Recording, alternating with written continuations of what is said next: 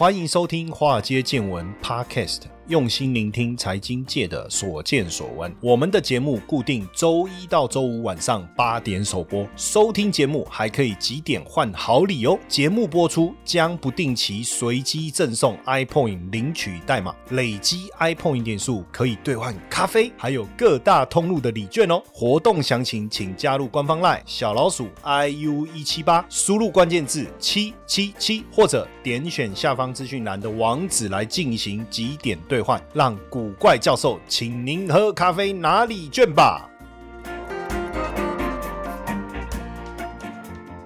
股票市场千奇百怪，见怪不怪。大家好，我是古怪教授谢承彦。今年呐，整个投资市场受到俄乌战争、然后通膨，还有联总会鹰派升息这些因素的影响啊，全球的股市基本上都不好哦，跌幅超过二十趴的应该非常的多。你手上的基金惨赔的应该不少，对不对？哦，那基本上反正不管你是美股啦、科技啦，还还是什么新兴市场，好像修正幅度都非常的大哦。即便台股也是进入到了十一月才开始有明显的反弹，那过去大家非常热衷的越南股市啊，哦也也也修正的非常的严重。那这一波修正潮当中啊，巴西、印尼跟印度算是少数躲过空袭的一个股市哈。今年整体的表现的幅度都还不错，都有正报酬，到目前为止应该都还有正报酬。那尤其是印度股市哈，既然逼近这个呃历史高点哈，既然逼近这个历史高点，让人非常。的讶异哦，那印度股市表现的这么好，优于其他多数的股市，是主要原因应该还是经济展望诶相对来讲比较好哈，而且财务杠杆比重低，经济产业复苏啊，通膨又控制的很好，汇率也平稳，还有内外部的资金呢还稳定流入股市，地缘政治干扰也比较少。那尤其是这个印度面临国际局势紧张啊，经济衰退这些干扰因素，它反而没有什么太大的问题。我都还记得之前呃那时候中天还没有。被关台的时候，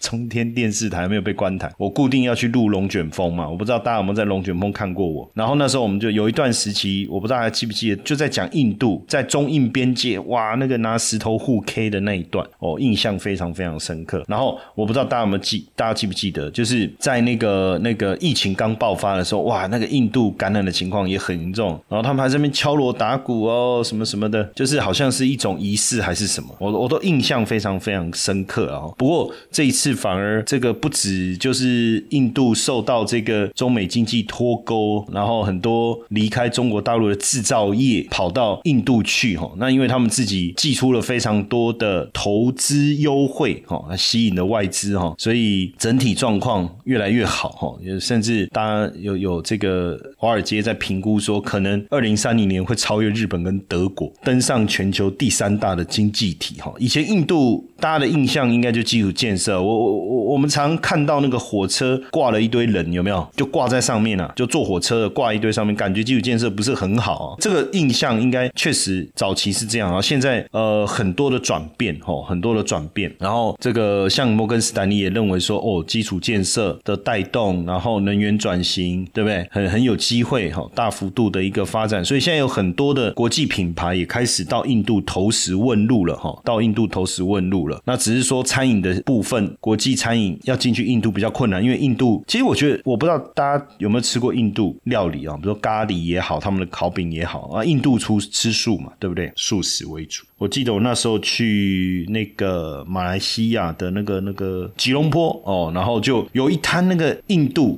哎，可是也应该也不是全素吧？因为我记得我那时候去的那一摊就是印度人，然后他们开的那个小吃摊，然后就我把它叫小吃摊，比较不像小吃店，因为它有点像我们那种铁皮屋下面的那种小摊位啊。那我我我那时候在吉隆坡出差，我每天都去吃，因为它有那个烤饼，然后有咖喱，然后那种咖喱我很喜欢吃，因为我不喜欢。吃甜的，像日式的咖喱是比较甜，我不喜欢。然后它的咖喱我就觉得很好吃，然后我就会会点那个烤饼这样子，哇，我就觉得很棒。还有它那个。它就我记得有鸡腿啊，好像也不一定全素的哈。然后呢，整体的一个发展，我们来看一下哈，就是大部分大家看好这个印度的理由了哈。第一个当然是经济展望，因为目前印度央行预估啊，GDP 的成长率今年还有七点二，二零二二年还有七点二，二零二三年也有百分之七哦。这个是很厉害的哈。那财务杠杆比重低，大部分的亚洲国家的总债务的 GDP 比重都超过两百一十趴，新加坡、香港甚至达到三百趴，但印度只有一百六十一，哦，低非常非常的多哦。那印度目前出口税收跟汽汽车消费这些指标都是复合性的成长，甚至呈现双位数，哇，那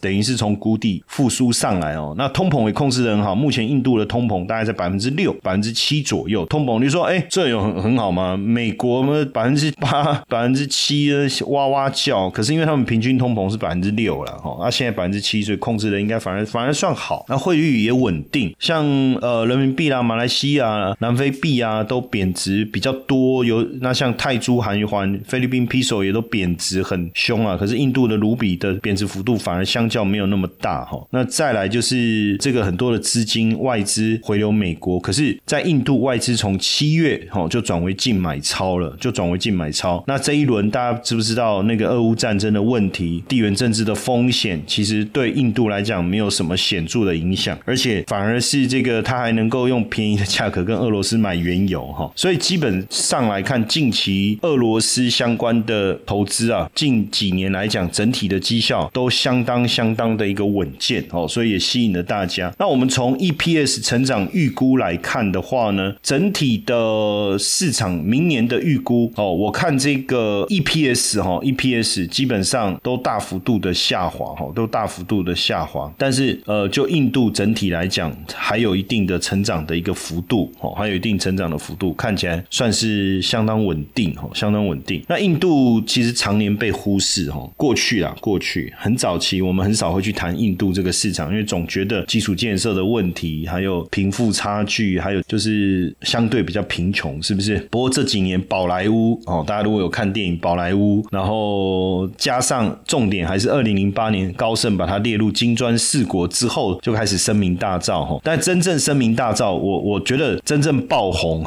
应该是说印度没有人不知道啦，只是说投资大家不会特别去考虑这个区域。但是 iPhone 十四要在印度制造以后，大家才开始真正的去思考印度未来在全球的科技业或者制造业上面所扮演的特殊的一个角色跟地位哈。那科技业手机厂之前，印度在纺织其实是领先的哦，它是世界上最大的棉花跟黄麻的生产国，也是世界第二大丝绸生产国。全世界百分之九十五的手工编织面料是来自于印度哦，来自于印度。那印度也有呃人口红利哦，因为印度的人口中位数是二十八点四岁，比中国的三十八岁还呃少了十岁哈，这就是一个人口红利哦。那印度的总农业的总人口也占了四十六趴左右四十六趴左右，慢慢的下降了哈。制造业、服务业也开始在开始持续的一个增长，呃，一个增长。那因为这个复杂的地缘政治哈，像你看俄罗斯，大家都在制裁俄罗斯，印度买了俄罗斯的原油哦，算是有受贿了，因为买到便宜的嘛，对不对？好，然后中美贸易战，很多的制造业就迁移到印度去，这个也是一个原因。所以人口红利哦，有年轻的人口哦，地缘政治供应链可以当做大家的替代的生产基地，对不对？然后政策上他们也特别吸引外资，而且大家知道他们是民民主的制度嘛，哈。然后消费升级，印度现在开始经济快速的成长，哦，这个消费力开始大幅度的攀升。那在金融方面呢，因为整个资产负债表还是相对的强劲哦。那印度在独立七十五周年，哦，独立七十五周年，大家念书的时候有没有印象？那个甘地在抗议绝食抗议这个事情，就独立于英国嘛，所以英国那个现在英国的首相其实就是印度裔嘛，对不对？好，那印度在独立七十五周年之际，超越英国成为世界第五大经济体，哈，成为世界第五大经济体。那之前是是殖民地，好，那现在超越它的殖民者，哈，那也凸显就是一九四七年被英国统治重创的印度怎么样的崛起，师傅他的经济，哎，这个很屌哈，以前被他殖民，现在整个经济体的规模超越了哈，超越。那当然跟莫迪整个大幅度的改革政策改革有很大的关系了哈。那印度是第五大经济体哈，二零二二到二零二三的这个第一季经济成长十三点五哦。那如果以购买力评价哦，购买力评价来看的话，印度是世界第三大经济体，就购买力评价来看，仅次于美国跟中国哈，也仅次于美国跟中国。那现在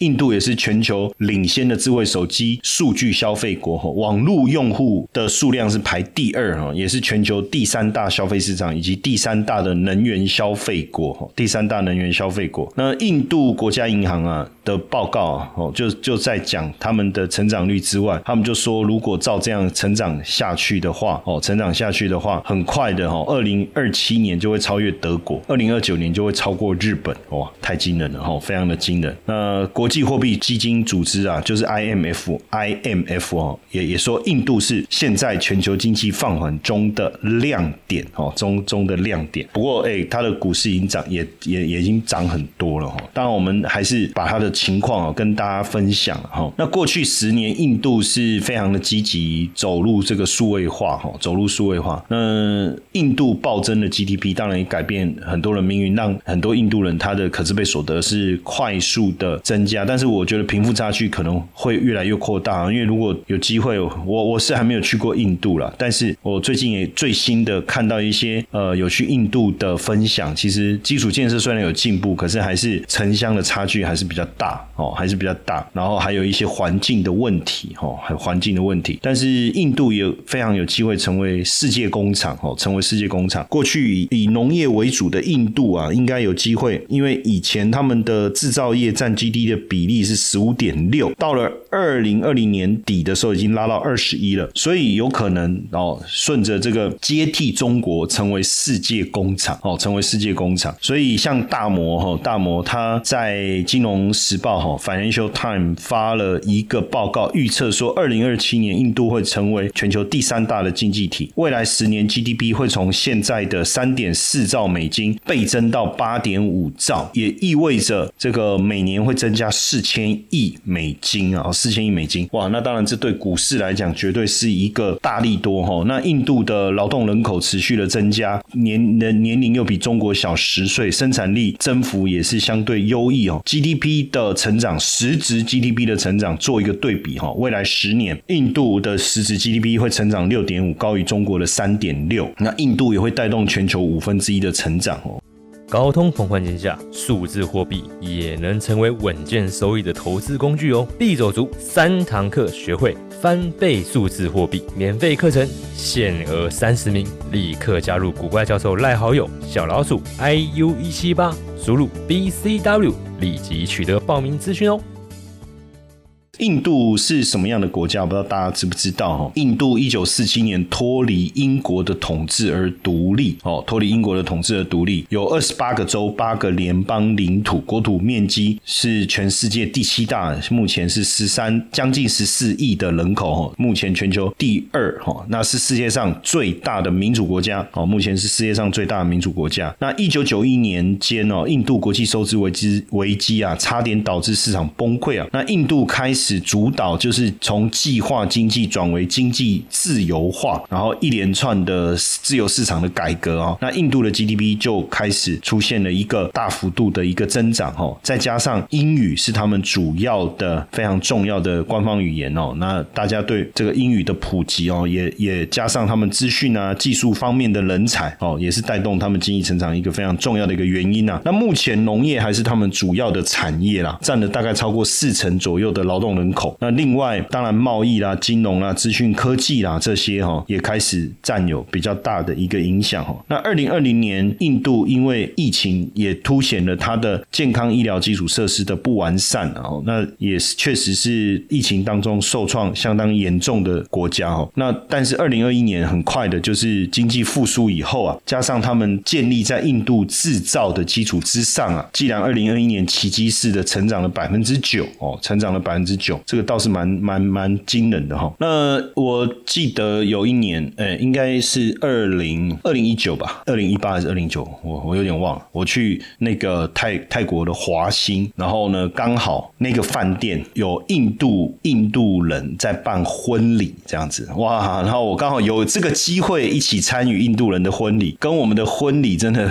不太一样，因为我们的婚礼就是就就大家就知道嘛，就是新郎新娘进来，然后大家坐在那边，然后。上面有个主持人，然后大家就就邀请他们就是上来讲几句话哦，然后大家开始上菜，然后吃饭，然后新郎新娘下来敬酒，大概就这样嘛，对不对？这是台湾的的婚礼哈，大概就这样，就就可以想象了哈，也也不会有什么特别多的变化哈。哎，结果你知道印度在干嘛？从一开始到结束，大家都一直在跳舞了哦，一直跳舞，中间当然大家会去拿东西吃，可是整个过程就一直在跳舞，一直在跳舞，真的很像电影里面演的这样哎，讲没几句话就在跳舞哦。我那时候在旁边看的，我都很很很觉得好好玩哦，跟他们一起在那边一起参与这样哦，一起参与。那现阶段当然，我觉得印度的经济为什么在疫情之后推动的速度会这么快哈？主要也是在莫迪政府的带动之下哦，改善这个经商环境，吸引海外投资哦，还有推动印度制造有很大的关系哦，有很大很大的一个关系哦。那印度的人口红利当然也是目前对印度成长来讲非常重要的一个背景因素哈。那就产业来看的话，我们刚才知道就是说农业占比是比较高嘛哦。那像稻米的部分，现在是产量是排名世界第二，仅次于中国。芒果哦，他们也有芒果哈，占全球生产量的百分之五十，还有蔗糖占了百分之十四，还有腰果占百分之三十六，所以整体农业的影响力应该也是蛮大的哈。那只是说他们的这个呃生产效率可能还还没有很很高哦，还没有很高。一方面雨季的变化异常的关系，那可耕地哦，可耕地当中就可耕地他们占了全球可耕地的百分之十，可是只有百分之三十六是灌溉农地，意思是他们的水利设施严重不足了。这个这个主要原因，所以他们只能靠天吃饭，靠天吃饭。那如果降雨的状况不稳定，基本上农产品的产出就不稳定，这是一个主要因素。所以一旦未来印度的水利设施普及以后，哇，那他们的农产品的产出的数量可能会更为惊人哦。那服务业，印度是全球第十五大的服务业国家哈，百分之二呃，全世界的服务业有百分之二十三的雇员是来自于印度。那服务业占印度的 GDP 的比例也成长的速度也很快，从一九五零年的百分之十五一路飙到近年的百分之六十哈，百分之六十。呃，服务业当然包含金融服务、资讯科技服务、软体服务等等的哈。呃，有有有两个我觉得很重要的因素哦，其中一个是因为大家也知道，印度基本上因英文哦，这一口流利的英文，这是一个非常重要的关键。那加上就是印度的国土在东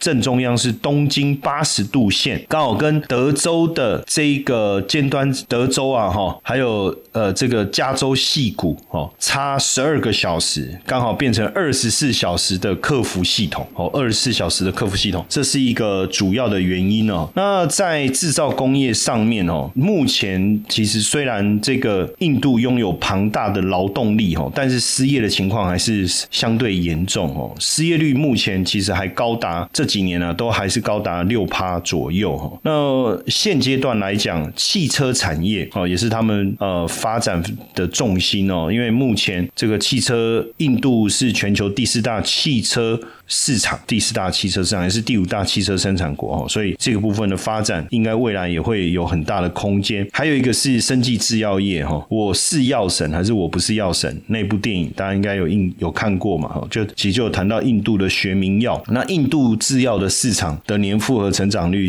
超过十七趴，从二零零五年的市场到二零一六年的市场规模是从六十亿增长到近三百六十亿哦，等于六倍哈，六倍。那印度制制造的药品的数量呢？通过 FDA 美国 FDA 认证是第二多的国家，仅次于美国哈。产品销售欧美澳哦都有，包括非洲、拉丁美洲，也是印度药品外销的主要市场哦。印度也是全球疫苗的主要出口国啊哦，尤其他们的学名药的发展真是呃很强哦，因为全球目前将近两成的学名药是由印度制造哦，由印度制造，所以这个这个也是一个他们的强项哦。那另外一个是呃未加工的。钻石哦，未加工的钻石是应该说，呃，他们没有加工的钻石，目前是印度前三大进口啦。那那它进口这么多干嘛？嘛就是因为印度的钻石加工业哈，印度的钻石加工业其实非常的蓬勃，全球有不少顶级的钻石跟珠宝公司都进入印度市场哦，进入印度市场，所以未来或许印度也会是一个值得我们关注的一个市场哦，但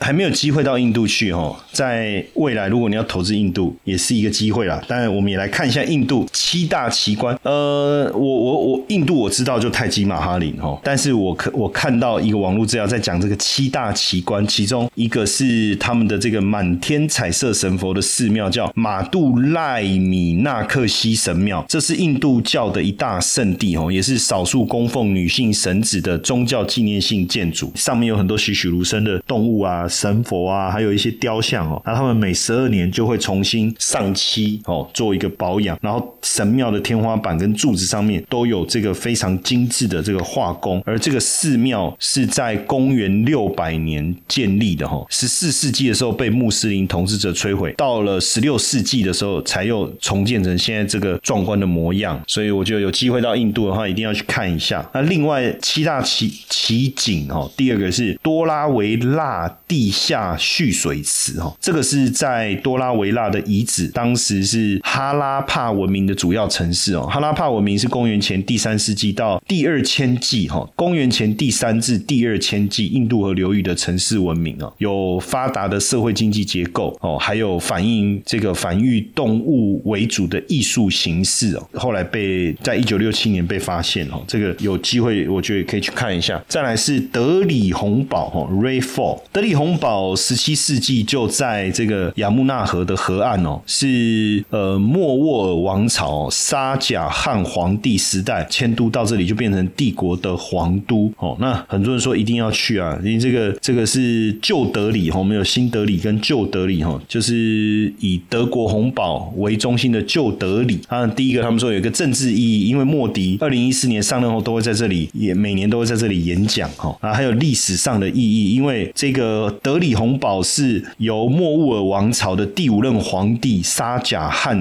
盖的哈，那他还盖了一个很有名的建筑，就是泰姬玛哈林。然后再来是建筑的意义，因为这个是红，他们这个建筑红色很特别哈，非常的特别。然后加上等于是朝圣宝莱坞啦，因为这个红宝在历史跟政治上的特殊意涵，宝莱坞常里面也会常常看到哈，像三个傻瓜的男主角演的那个来自星星的 PK 有没有哦？里面就有大量的这个红宝的镜。头，也就是德里的镜头里面也有红宝，它在红宝前面的一些画面哈也有哈。那当然还有一个地缘的意义啦哈，因为它是旧德里的核心位置嘛，所以如果有机会呃去印度看一下。再来是杰沙米尔堡，杰沙米尔堡是古印度，它的另外一个称号是黄金堡，黄金堡这个是说我这个都很有历史哦，很有历史。这座城堡真的是古迹耶哦，真的是古迹，而且还有很多。这个居民住在这个地方哦，那第五名的是科纳克太阳神庙哦，科纳克太阳神庙。那这个太阳神庙十三世纪是十三世纪西恒加王朝哦，西恒加王朝为了纪念印度宗教打圣回教的一个纪念庙，也被列为被联合国列为文化遗址哦，算是印度最雄伟的寺庙之一哦。这个战车战车的造型的神庙哇，这个很特别哈，很特别哦，非常特别。然后第六个是那烂陀寺，哦，那烂陀寺，据说这个是最早的古代的佛学圣地了，哈，最早的佛学圣地。然后然后还有第七个是克拉拉霍，克久拉霍，哈，克久拉霍，就是你来这个地方可以体验一下印度丰富文化遗产的这个风情，哈，而且里面有很多那种情爱的雕塑，哈，情爱的雕塑非常非常的特别。不过印度对我们来讲还是相对比较神秘啦，因为大家对印度的了解。比较少，可是现在很多的科技的人才哦，都来自于这个印度。那加上加上这个，如果你去看那个印度现在印度裔